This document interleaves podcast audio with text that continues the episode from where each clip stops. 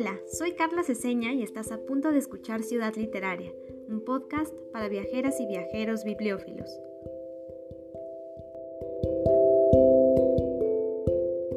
Según creemos, somos la única especie del planeta que ha inventado una memoria comunal que no está almacenada ni en nuestros genes ni en nuestros cerebros. El almacén de esta memoria se llama biblioteca. Un libro se hace a partir de un árbol. Es un conjunto de partes planas y flexibles, llamadas todavía hojas, impresas con signos de pigmentación oscura. Basta echarle un vistazo para oír la voz de otra persona que quizás murió hace miles de años. El autor habla a través de los milenios, de modo claro y silencioso dentro de nuestra cabeza, directamente a nosotros. La escritura es quizás el mayor de los inventos humanos, un invento que une personas, ciudadanos de épocas distantes, que nunca se conocieron entre sí. Los libros rompen las ataduras del tiempo y demuestran que el hombre puede hacer cosas mágicas.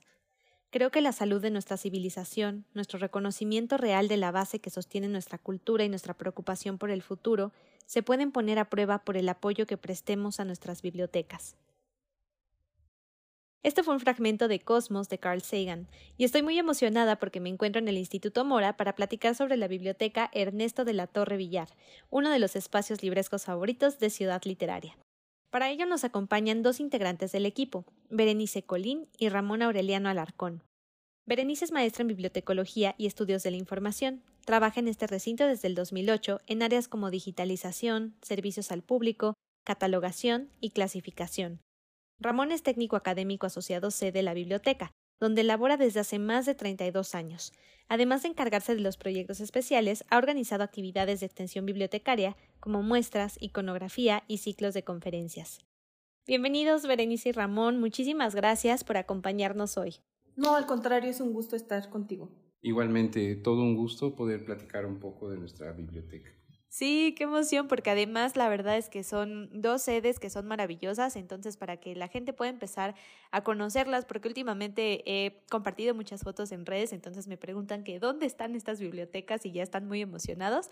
Así que para dar un poquito de contexto, por favor cuéntenos sobre eh, los lugares en los que estamos el día de hoy, sobre las dos sedes y cuáles son sus diferencias. Sí, miren, la biblioteca original eh, se encuentra en lo que fue la, una casona del siglo XVIII, eh, propiedad de Valentín Gómez Farías.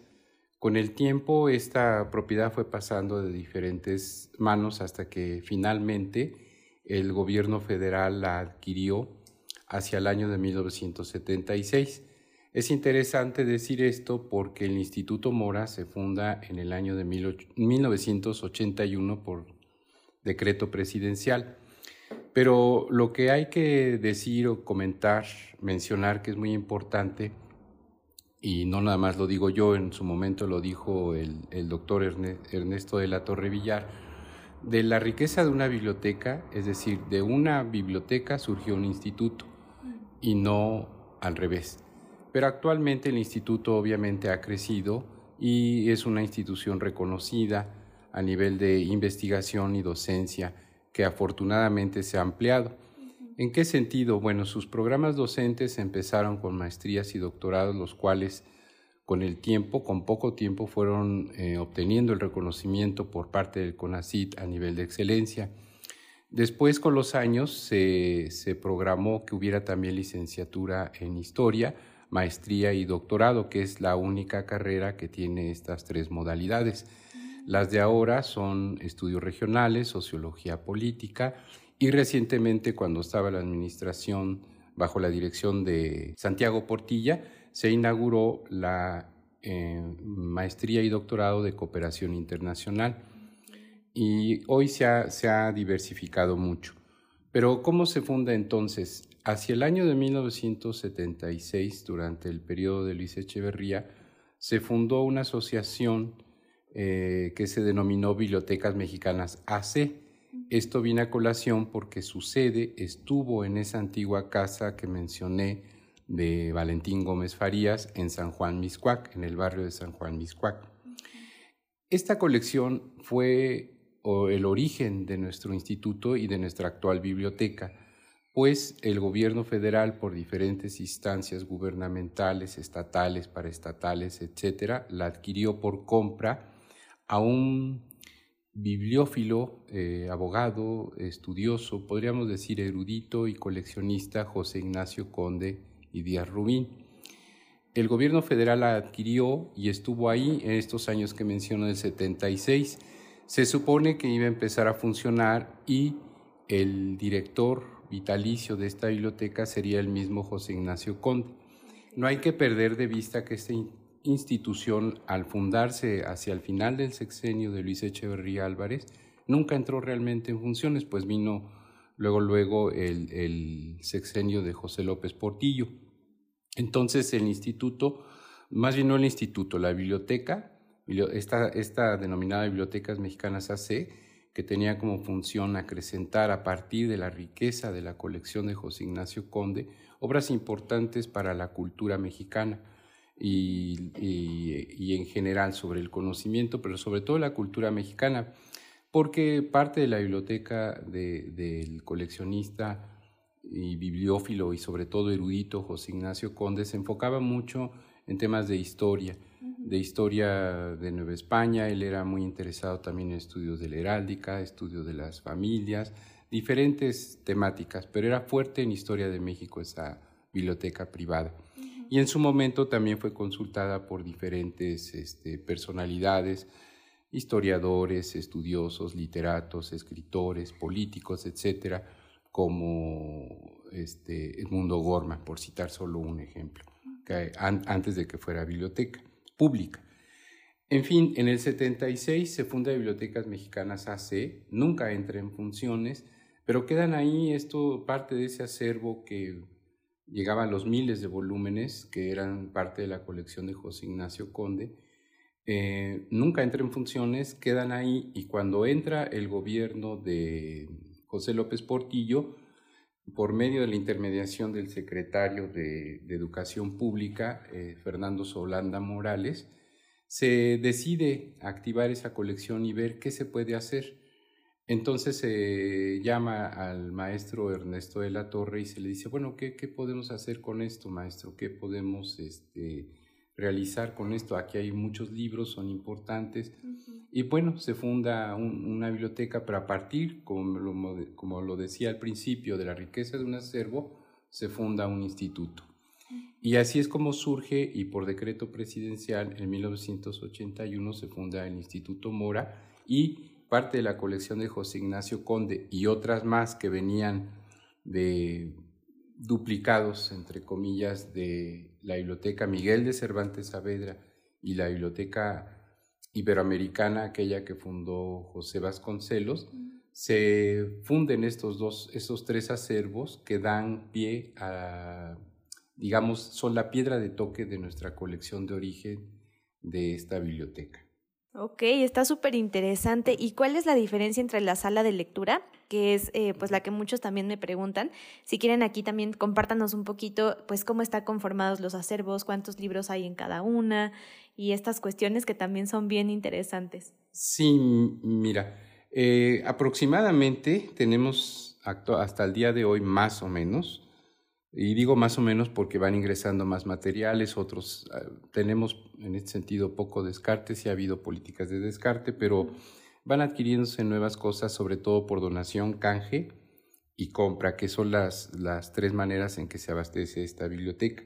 Aproximadamente al día de hoy más o menos son 189.937 libros, incluidas las publicaciones periódicas, nuestra colección de publicaciones periódicas. Pero también hay que decir que la biblioteca contiene un fondo antiguo que es muy importante y quisiera aquí hacer, eh, volviendo a lo de la pregunta inicial, que es importante destacar. Eh, la sede más antigua del instituto, que es la Casa de Gómez Farías, se encuentra ubicada también en una plaza de carácter histórico. Y enfrente está la iglesia también de San Juan Evangelista, si no mal no recuerdo que también es histórico. Y junto de nuestra sede está hoy un convento de clarisas, de dominicas, que es muy importante porque aquí vienen a dar las últimas este, clarisas que vienen desde el convento grande de Santa Clara, ubicado en, el hoy denominado centro histórico. Pero anterior a eso fue la casa de Ireneo Paz, que fue el, abuelo de Octavio Paz, que también por aquí pasó parte de su niñez y juventudes en la, en la plaza de Valentín Gómez Farías.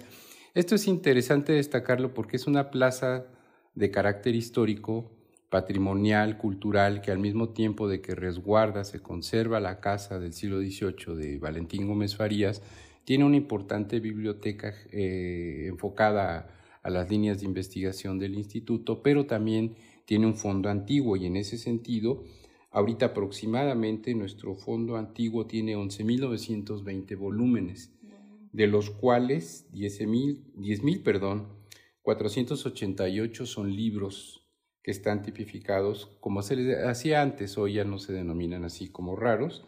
De estos, o más bien no de estos, más 1422 que son de formato grande, es decir, que son mayores a 30 centímetros de alto, y 10 libros que se consideran como restringidos por alguna característica peculiar, entonces su acceso es más bien restringido. Pero esto básicamente, este número que mencioné al principio de 189.937 libros y publicaciones periódicas están repartidos en las dos sedes. Mm. Afortunadamente, durante, y gracias también a la gestión del doctor Luis Jauregui Frías, que fue eh, uno de los directores de, la institución, se logró adquirir, eh, claro, por medio del CONACID, etcétera, y otros fondos, eh, la nueva sede que es la sede que conocemos como de Pusan. En esta sede de Pusan hay una bellísima sala de lectura que era una capilla que se convirtió en sala de lectura, pero acá lo que quiero decir que la parte de abajo de esta capilla, hoy sala de lectura, está básicamente en nuestra colección de publicaciones periódicas y también acá en esta sede tenemos colecciones de mapoteca, mapas, etcétera, etcétera, eh, algunos planos y, básicamente otras bibliotecas que nos han donado y que se han conservado como unidades que han sido diferentes personalidades. Menciono solo una por tratarse de una persona relevante dentro del campo de la historia de la ciencia, de historia de la medicina, médico él, y que, tuvo, y que fue el coordinador de la edición de las obras completas del protomédico de Felipe II, Francisco Hernández, que, es, que eso fue Germán Somolinos de Ardois.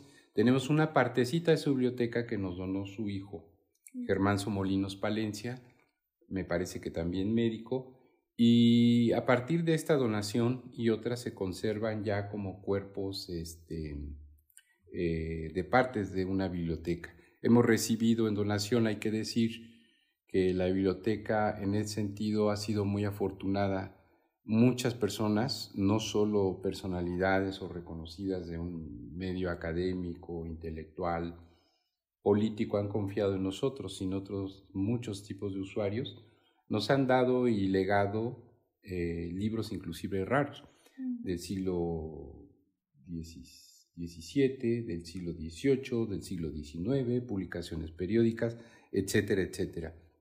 En este sentido, sí me gustaría decir que, por ejemplo, nuestra biblioteca en general, abarcando todas sus colecciones, que más o menos, según una lista previa de hace años, son más de 60 tipos de colecciones. Estamos hablando de microfilms, microfichas, mapas, planos, publicaciones periódicas, conjuntos, etcétera, etcétera, etcétera. Ah, videos, inclusive en VHS, etcétera, etcétera, grabaciones de cinta de carrete, etcétera pues es fuerte en historia de México, de Estados Unidos, de América Latina y el Caribe, en, ya después hacia abajo en ciencias sociales, en ciencias sociales como lazos. Bueno, también la historia es una ciencia social, pero lo resalto esto porque es más fuerte en historia de México, de Estados Unidos, de América Latina y el Caribe.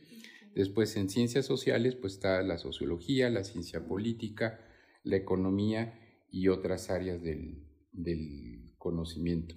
Pero básicamente nuestro fondo antiguo y la colección más importante, digamos, en cuanto a cantidad, se encuentra en su sede original de Plaza Valentín Gómez Farías número 12 y en la sede de Pusan tenemos colección de publicaciones periódicas, mapas, como decía, otros documentos de archivo. Afortunadamente, esto casi no lo decimos, pero estamos en un punto en que ya no solo somos una biblioteca, sino también un archivo de carácter histórico, no, no archivo como en la GENE, sino un archivo de carácter histórico que tiene muchos papeles y muchos este, documentos que también muchos de ellos han entrado afortunadamente por donación. Y ya para resumir esto, es por donación porque creo que sí ha habido confianza por parte del usuario, por parte de los donantes, de que se va a poner a disposición, de que se le va a dar un buen uso, de que se le va a tratar de poner en una buena disposición.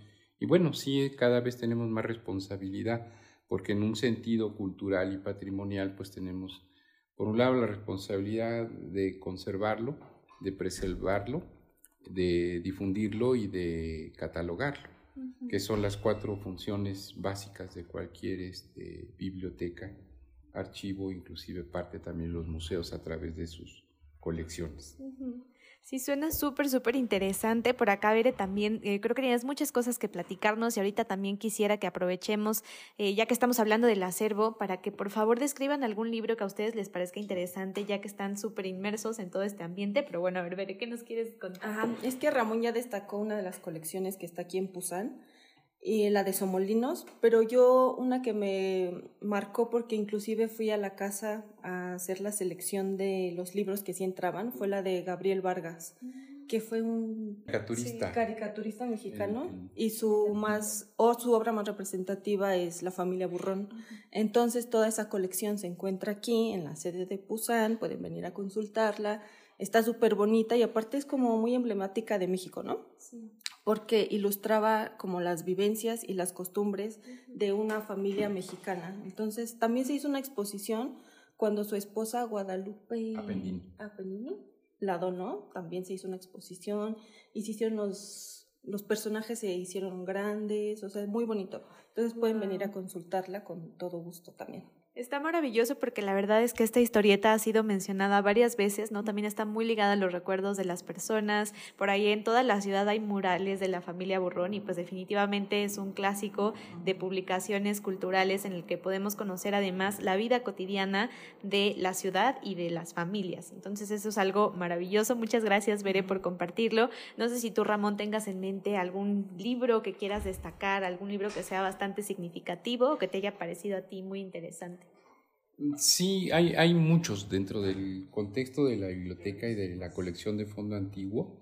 Tenemos en el acervo la bibliografía mexicana del siglo XVI, la primera parte, que fue el catálogo razonado de libros impresos en México de 1539 a 1600, con biografías de autores y otras ilustraciones. Estoy diciendo todo el título. Precedido de una noticia acerca de la introducción de la imprenta en México por Joaquín García Iscasbalceta, impreso por Andrade y Morales, sucesores en 1886. Como saben todos los dedicados a la bibliofilia, historia del libro, de las bibliotecas, y no porque sea una cosa, eh, como se ha señalado muchas veces que la bibliofilia tiene ahora una acepción también muy como de erudito, de, pero erudito a la, como a la, a la violeta, ¿no? Erudito a la violeta o de coleccionismo, una cosa así. Pero es una obra fundamental para los que estudian los libros y la biblioteca y la historia del libro en México.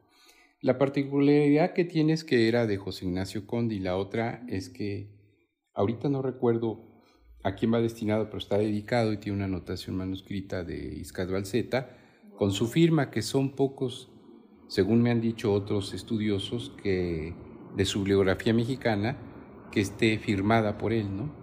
Y ahí está su firma y la dedicatoria este, muy sencilla y su nombre, ¿no? Su nombre y su firma, Joaquín García Iscasbalceta. Este libro lo pueden consultar y está en nuestro fondo antiguo en, la, en el área de, de obras generales, ¿no?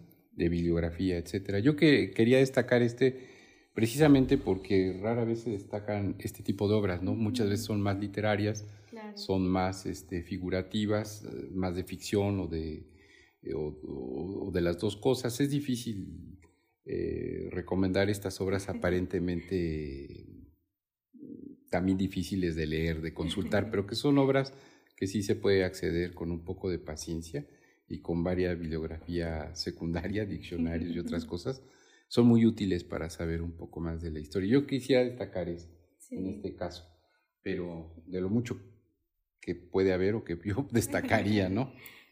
Sí, claro que sí. Hablando de libros y de cosas que destacar de estos acervos, eh, pues debo decir que yo llegué a esta biblioteca buscando precisamente la colección de Ex Libris. Y aquí tenemos a Bere, quien además hizo su tesis de maestría sobre este tema, así que me gustaría que nos platiques, eh, pues qué has encontrado, cuáles han sido tus hallazgos y qué andan haciendo, porque también sé que están organizando varias actividades que a la comunidad de Ciudad Literaria le va a parecer bastante fascinante. Ajá, bueno, como ya comentó Ramón, esta colección de exlibris, que son 1453 exlibris sueltos, es decir, que no están pegados en ningún libro, eh, llegó junto con la colección de José Ignacio Condés y Díaz Rubín, es decir, que es de, de la colección fundacional de la, de la biblioteca. Mm. Y este personaje las recopiló y las compró. Se dice que era un gran viajero por Europa y fue, las fue comprando, inclusive hasta intercambiando y son, eh, hay ejemplares españoles, la mayoría son de España, hay italianos, portugueses, brasileños, y todos son muy bonitos. O sea, yo sé que está así como que, ah, pero es que así la, la imagen, la iconografía es muy bonita. Y mm, los hallazgos que hemos encontrado es que sí es una colección importante y es importante porque aparte de la colección en México, que hizo Nicolás León. La, hay dos colecciones muy importantes de ex libris y una es la de Guillermo Tobar y de Teresa y la de José Ignacio Conde y Díaz Rubín y son colecciones del siglo XX, ex libris del siglo XX y en nuestra colección van desde 1920 hasta 1950 y están manufacturados en diversas eh, técnicas, eh, la silografía, el fotograbado, la litografía. Entonces, eh, ahí su importancia de, de esta colección. Ok, ¿y tú cómo llegaste a descubrir este acervo y por qué te interesó tanto investigarlo? Y también cuéntanos un poquito qué es lo que se está haciendo actualmente para darlos a conocer, porque ya en otras ocasiones hemos platicado de la importancia que tiene también que la gente los vea, ¿no? Que sean, eh, pues, además de que son objetos hermosos, pues creo que sí tienen una trascendencia que puede ser muy significativa para las y los bibliófilos. Entonces, cuéntanos un poquito sobre esto. Pues yo supe porque siempre en las fiestas de fin de año nos dan un regalito y en esa ocasión nos dieron una libreta y en la libreta estaba ilustrada con ex libris, que fueron, ¿cómo se dice? Engrandecidos. Bueno, nos hicieron grandes, reproducidos. Ajá. Y entonces yo dije, ah, y siempre esas libretas tienden a ilustrarse con eh, documentos que se encuentran aquí o con imágenes que se encuentran en el acervo de nuestra biblioteca. Y entonces, como ya mencioné antes, como son muy bonitos, yo dije, ah, ¿esto de dónde es? Y ya un compañero, Ramón, aquí me dijo, pues es que es de la colección de Ex Libris. Y entonces yo dije, pero ¿en dónde se encuentran? Y de ahí surge el, el tema de mi tesis, porque efectivamente esta colección de Ex Libris ha sido parte de ilustraciones en revistas, en libretas, se han expuesto en algunas, se han exhibido en algunas exposiciones. La más destacada es la de Carranza, que fue en, en el Museo Casa Carranza en 1991. Ajá. Ahí se hizo una exposición grande. Y entonces, cuando yo lo busqué en el catálogo, pues resulta que solo arroja un inventario que se hizo en el 2000 y por lo tanto, como no había internet y esto, el, el inventario está incompleto, bueno, bastante incompleto, porque en realidad solo contiene los datos de quién perteneció o quién lo elaboró algunas veces cuando está la técnica, si es que se reconoce, y nada más. Y entonces dije, pero si alguien los quiere consultar, no, pues no es posible, ¿no? Porque no están catalogados, no están clasificados. Entonces de eso trata mi tesis, de presentar un proyecto para catalogarlos, clasificarlos, inventariarlos, que ya existía un inventario, pero más bien complementar ese inventario. Y después digitalizarlos, ya había dicho digitalizarlos, sí, bueno, digitalizarlos para eh, preservarlos también y no sean, como son estampas muy pequeñas, es muy fácil que se eh, pierdan o se traspapelen o se maltraten, entonces digitalizarlos prevendría la no, la no manipulación. Y entre uno de los proyectos está hacer un libro sobre exlibris masculinos y femeninos y también hacer una exposición, que esta sí se montará en noviembre. Hacia fin de año. Ajá. de ex libris femeninos y quisimos destacar esa área de femeninos porque en el 2022 se creó la mesa, la, mm, el grupo de género aquí en el instituto y me parece que es un paso muy importante reconocer ahora todos estos movimientos ¿no? de, de mujeres y reconocer los pasos que está dando el Mora en cuanto a la visibilidad de el respeto a la mujer y la igualdad y todo eso. Sí, totalmente. Además, debo decir que es raro encontrar que haya mujeres exlibristas. Usualmente la mayoría, o al menos los que yo he podido investigar, son hombres que están haciendo este tipo de técnicas, pero lo interesante de la colección es que no solamente se está enfocando en descubrir eh, pues las mujeres que aparecen, ¿no? Como sujeto, como eh, modelo, sino de aquellas mujeres que también realizaron mediante diversas técnicas estos exlibris. Y bueno, yo sé que en Ciudad Literaria ya la mayoría sabe que es un exlibris, pero creo que se nos olvidó al principio decirlo y es importante mencionarlo por si esta es la primera vez que alguien se acerca a este podcast y para que también ya ustedes mismos manden a hacer su ex libris porque creo que es una de las cosas más hermosas del mundo de la bibliofilia. Entonces, Bere, por favor, cuéntanos qué es un ex libris. Bueno, en palabras sencillas son estampas de propiedad que se pegaban en las contraportadas de los libros, en las guardas de los libros, para decir, este libro es mío y señalar de quién es el propietario. Tal cual son marcas de propiedad. Sí, y por eso, eh, pues también siempre van acompañadas por una pequeña ilustración, así que digamos que son eh, pequeñas obras de arte que además también tienen esta función de embellecer los libros, porque claro, lo abres y tú te encuentras ahí con una pequeña pieza eh, artística que además son creadas por exlibristas, como ya mencioné, así se les conoce, y bueno, es una parte súper, súper interesante. Y bueno, ¿ustedes por qué creen que es importante rescatar esta parte de la biblioteca? Bueno, entre otras cosas porque dentro de, digamos, las cuestiones culturales, eh, es interesante saber, se documenta poco en, México y se le da poco valor a las colecciones particulares, porque muchas veces las, las bibliotecas suelen ser sumas sumas y restas de otras bibliotecas, eh, ya sean públicas, privadas. Afortunadamente, bajo diferentes circunstancias que a veces no son las más afortunadas, en este caso fue por compra, pero la, la importante colección de, de, José Ignacio Conde en muchos sentidos, este, en muchos sentidos, eh, eh, por, por, lo que reunía, de materiales que reunía, pues pasa ahora a ser una colección pública, de acceso público, no privado. De ahí, dentro de esa otra relevancia, bueno, él tenía mucha afinidad hacia, eh, hacia Europa, hacia España, él es de origen español, etcétera. Pero bueno, estos ex libris que tenemos nosotros, pues rescatan mucho de la producción barcelonesa, catalana, española en general, pero también de América del Sur, de un poco más del norte, de Estados Unidos, de otras, de otras latitudes. Mm, quizás haya pocas cosas mexicanas, son más europeas, pero en ese sentido no hay que olvidar que los libros migran, pero migran en muchos sentidos en los circuitos comerciales, desde la colonia, desde la Nueva España y viceversa. Es decir, una pregunta que siempre hay que hacernos es, ¿cómo llegaron aquí? ¿Por qué llegaron aquí?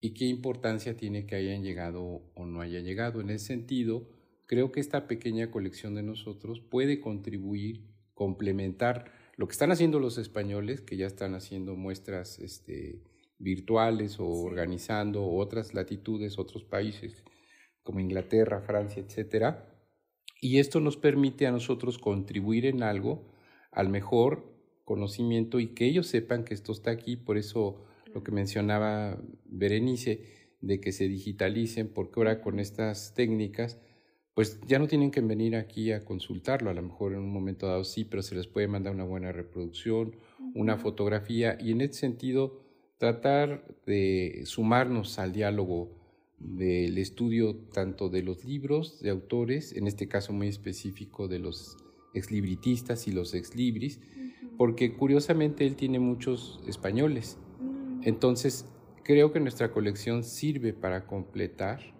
o para complementar datos de otras colecciones de otras latitudes que se están organizando, digitalizando, catalogando. Es decir, tenemos que entrar también en este circuito de, distribuir la información y de colaborar, que la verdad sea dicha en, el espacio nacional es muy poco. Muchas veces las bibliotecas, los institutos, cada quien va por su lado, con su ruta marcada, por sus mismas necesidades también, tampoco hay que ser tan exagerados, por sus mismas especificidades, pero al mismo tiempo en México se nota esto, hay poco diálogo hacia afuera, poco diálogo entre instituciones y, cómo colaborar para hacer proyectos más de mayor envergadura. ¿Por qué es importante?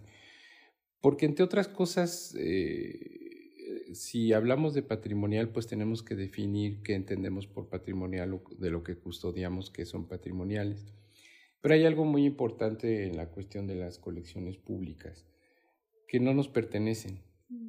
Como dice Idalia García, los usufructuamos, los disfrutamos, los eh, utilizamos, los manoseamos, los leemos, etcétera, etcétera. Todas las obsesiones que se puedan permitir, que ustedes se puedan imaginar, que puedan despertar las cosas en papel, los impresos, el arte, etcétera, pero no nos pertenecen. En realidad, le pertenecen a otra generación, la que viene o la que sigue.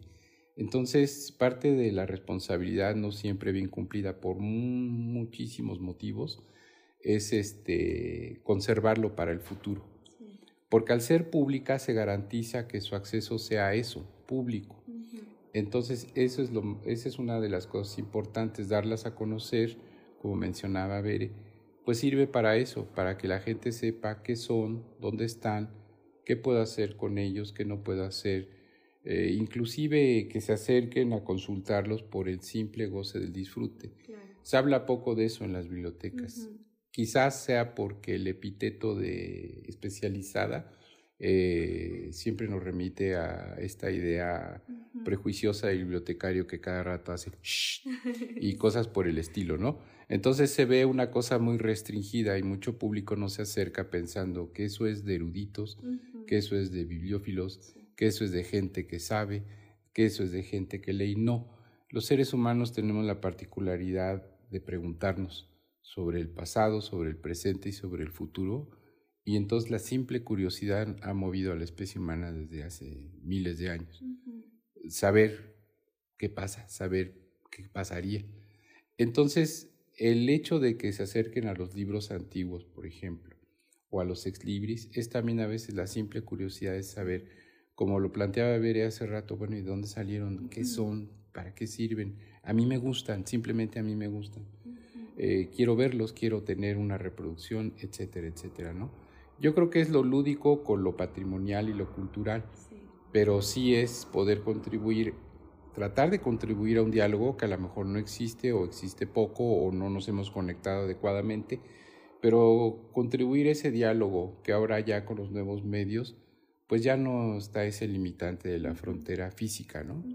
Del pasaporte, etcétera, se puede hacer por medio de los formatos de intercambio de información de los sistemas automatizados de biblioteca, en fin, etcétera, etcétera. Entonces, un poco va por. Para mí, ese es uno de los sentidos, ¿no? Y legar para el futuro. Uno pierde de vista eso porque cuando uno está vivo, uno piensa en el presente y en lo que le atañe y lo que le angustia. Y no piensa en lo que va a dejar, o lo que está dejando, o lo que hizo o no hizo. Entonces, e, es un privilegio trabajar en una institución como esta porque culturalmente estás trabajando para el futuro también, no solo trabajas para el presente. Y es una, una oportunidad que muchas veces no se, no se valora. Sí. Sí, totalmente. Qué bonito, Ramón, que compartas esto con nosotros, porque precisamente en Ciudad Literaria creo que la mayoría somos eso, gente curiosa que quiere ver eh, pues estas bibliotecas que a veces justo como dices, ¿no? Nos da miedo acercarnos, tocar esa puerta que aunque está cerrada, pues está abierta al público. Así que por favor, eh, pues también váyanos diciendo ¿Cómo se logra acceder a las sedes del Instituto Mora, los horarios y estas cuestiones? Bueno, antes de decir esa información, me gustaría como mm, acotar, o bueno, dar otra idea de la importancia de los exlibris, que menciona Gómez Mesa que esta colección de estampas puede reflejar costumbres iconográficas o estéticas de la época en que fueron creados, pero también son el testimonio del progreso en las técnicas de su elaboración. Es decir, que estas estampas nos podrían, se podrían llegar a estudiar inclusive a nivel iconográfico, ¿no? Porque, y eso no se está haciendo mucho en México. De hecho, al yo hacer un, mi tesis, solo encontré a una tesista que de maestría también en la UNAM, no recuerdo el nombre de su tesis, pero estudió algunos exlibris mexicanos de la colección de Tobar y de Teresa y la iconografía, ¿no? El, el significado del el simbolismo de cada exlibris. Entonces, ese es como un área que se podía explotar en el estudio de los exlibris. Sí, totalmente, también súper, súper interesante, ¿no? Todo lo que significan, porque hay que decirlo que hay muchos de ellos que tienen pues adentro símbolos, ¿no? Que tienen una razón de ser, no es que solamente pongan una mujer porque, porque sí, ¿no? A veces sí, porque también tiene que ver mucho con el gusto de, del bibliófilo, pero sí se puede indagar incluso en las técnicas, sobre todo en los que mencionaba Ramón de Barcelona, creo que ahí hay un estilo de Art Nouveau que también está muy marcado, entonces es bien interesante ver también esos rasgos. Sí, nada más mencionar, por ejemplo, otros que también tienen colecciones de ex y se dedican a eso, como Selva Hernández o Mercurio López Casillas, ¿no? Que bueno, no, no son Guillermo Tomás y Teresa, pero que tienen importantes cosas, importantes cosas que decir y importantes colecciones de ex libris, ¿no? Sí, totalmente. Sí, justo qué bueno que lo mencionas. Pues si ah, por aquí hay alguien que también esté llegando a Ciudad Literaria, ya tuvimos tanto a Mercurio como a Selva en episodios anteriores, precisamente hablando de Exlibris. Entonces les voy a dejar en la descripción los enlaces por si les interesa este tema. Y ahora sí, Bere, cuéntanos por favor, o, cualquiera de los dos, cuéntenos cómo podemos acceder eh, pues a las dos bibliotecas, cuáles son los horarios y cuáles son los requisitos para poder entrar, porque también ya hemos platicado fuera del aire que eh, la sede de Pusan, sobre todo la sala de lectura, es un espacio para trabajar que eh, pues también pueden venir a aprovechar cualquier persona. Entonces, platíquenos sobre esto. Pues básicamente yo les recomendaría en primer lugar consultar por Google o eso, eh, ingresar a la página del instituto y ver el, el catálogo. Hay dos formas.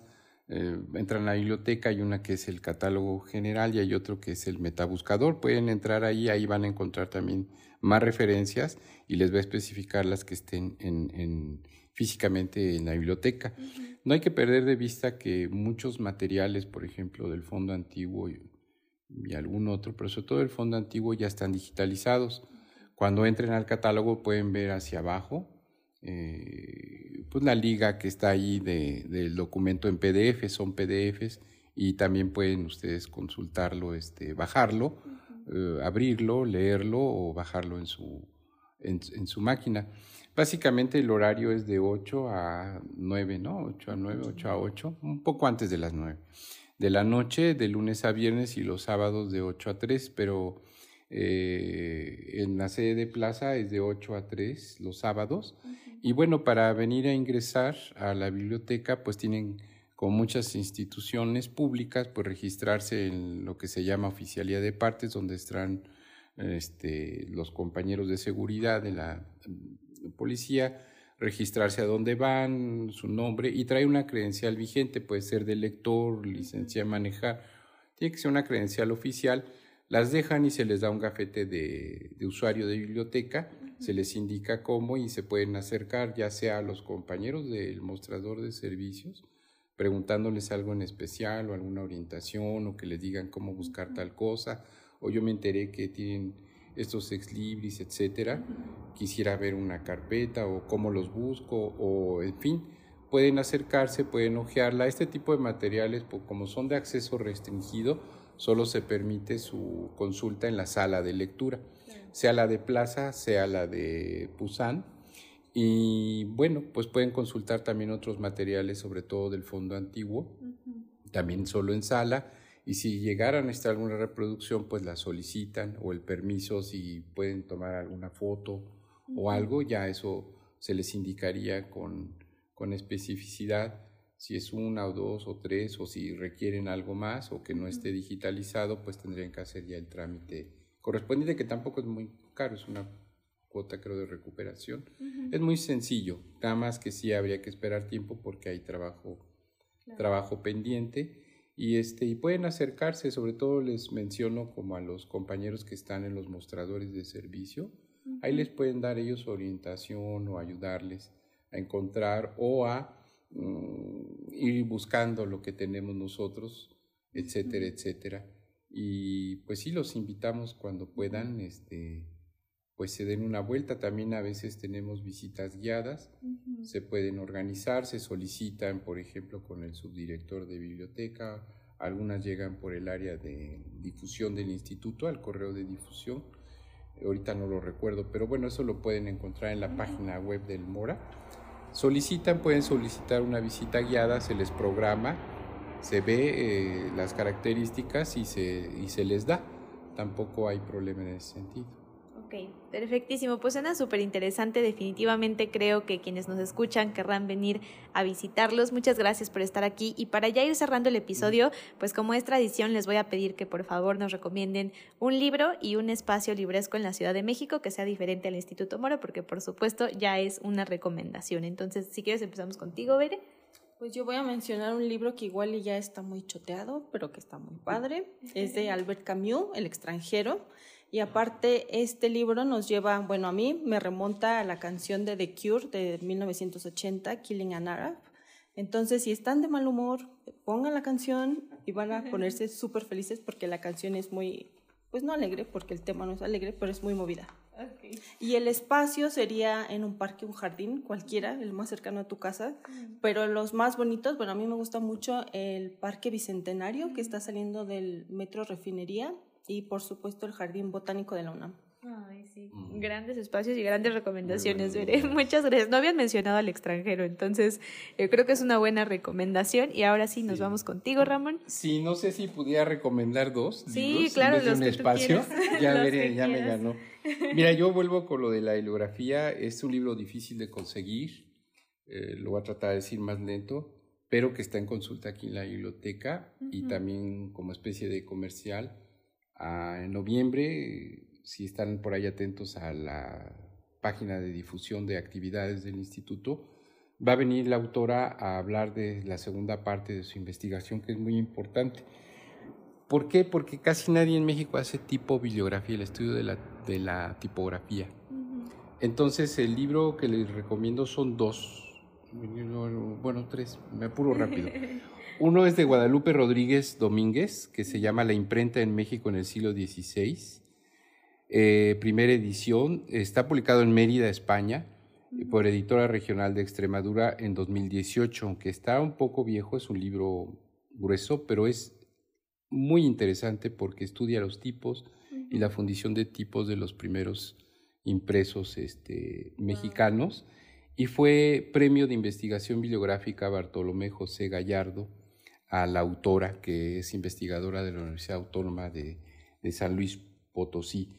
Se los recomiendo mucho, es difícil de conseguir, no se editaron muchos, pero hay bibliotecas que lo tienen como la de nosotros, está en, consulta. Es una cosa que deberían de ver. Otro es de Idalia García Aguilar, que es Secretos del Estante, esto les puede servir mucho a todos los que están interesados en libros, en libros antiguos, en cómo describirlos, cómo catalogarlos, qué se ha hecho. Lo editó el anterior Centro Universitario de Investigaciones Bibliotecológicas y de la Información, hoy IBI, mm. Instituto de Investigaciones Bibliotecológicas y de la Información. En 2011, La ventaja de secretos del estante, elementos para la descripción bibliográfica del libro antiguo, de Idalia García Aguilar, es que está en PDF. Afortunadamente, Libby ha subido mucho de su producción bibliográfica este, a la red. Está en la red y está en Creative Commons. Entonces pueden ustedes este, consultarlo y bajar el texto completo. Es uno de los mejorcitos manuales hechos en México para la descripción y catalogación del libro antiguo. Y por último quisiera mencionarles, Dalín, creo que también ya has invitado de Vicente Quirarte merecer un libro este fue editado por Amequemecan, casi un trabalenguas para mí, y es muy interesante. Yo quisiera, este, habla mucho sobre la biblioteca de su papá, sobre él, lo que aprendió, sobre escribir, sobre, en fin, muchas cosas que tienen que ver. Suena para mí muy pomposo a veces decir bibliofilia, pero el libro y todo eso. Yo quisiera para terminar, este, hacer una cita de cita de Vicente Quirarte cuando al final de su libro habla de, de Pablo Neruda y creo que resume muy bien algo que he encontrado a, a través de los años. Dice Pablo Neruda y con eso termina este libro Vicente Quirarte. Por todas las esquinas de la tierra se entra en el conocimiento. Para unos es un manual de geometría a la revelación, para otros las líneas de un poema. Para mí los libros fueron como la misma selva en que me perdía, en que continuaba perdiéndome. Eran otras flores deslumbradoras, otros altos follajes sombríos, misteriosos, silenciosos, sonidos celestiales, pero también la vida de los hombres más allá de los cerros, más allá de los helechos, más allá de la lluvia. Qué bonito, Ramón. Muchísimas gracias por tus recomendaciones. Definitivamente todas las vamos a buscar. Aquí somos super fans de Vicente Quirarte, entonces es un libro que tampoco habíamos recomendado. Creo que sí había leído fragmentos, pero no lo habíamos recomendado como tal. Y es muy cortito, entonces también se los recomendamos. Mil gracias a ambos por estar aquí en Ciudad Literaria. Definitivamente creo que tendrán que regresar porque aquí hay mucho que ver. Y eh, pues mil gracias por su tiempo y por todo lo que nos compartieron. No, al contrario a ustedes y esperemos que lo que hayamos mencionado les sea de alguna utilidad y les haya motivado alguna duda, reflexión, etcétera, etcétera. Y los esperamos aquí en la biblioteca del instituto, en ambas sedes, eh, con los brazos, la cabeza y los ojos abiertos. Ay, muchísimas gracias. Mil gracias a ti también, Bere. Vamos a buscar tu tesis. Por supuesto que tienes un gran tema ahí entre manos. Sí, un gusto y ojalá nos puedan visitar. Sí, claro que sí. Pues muchas gracias también a quienes nos estuvieron escuchando. Así terminamos otro episodio de Ciudad Literaria. Mil gracias por su tiempo. Esperamos que lo hayan disfrutado, que hayan aprendido y ya saben que nos escuchamos en el próximo episodio de Ciudad Literaria.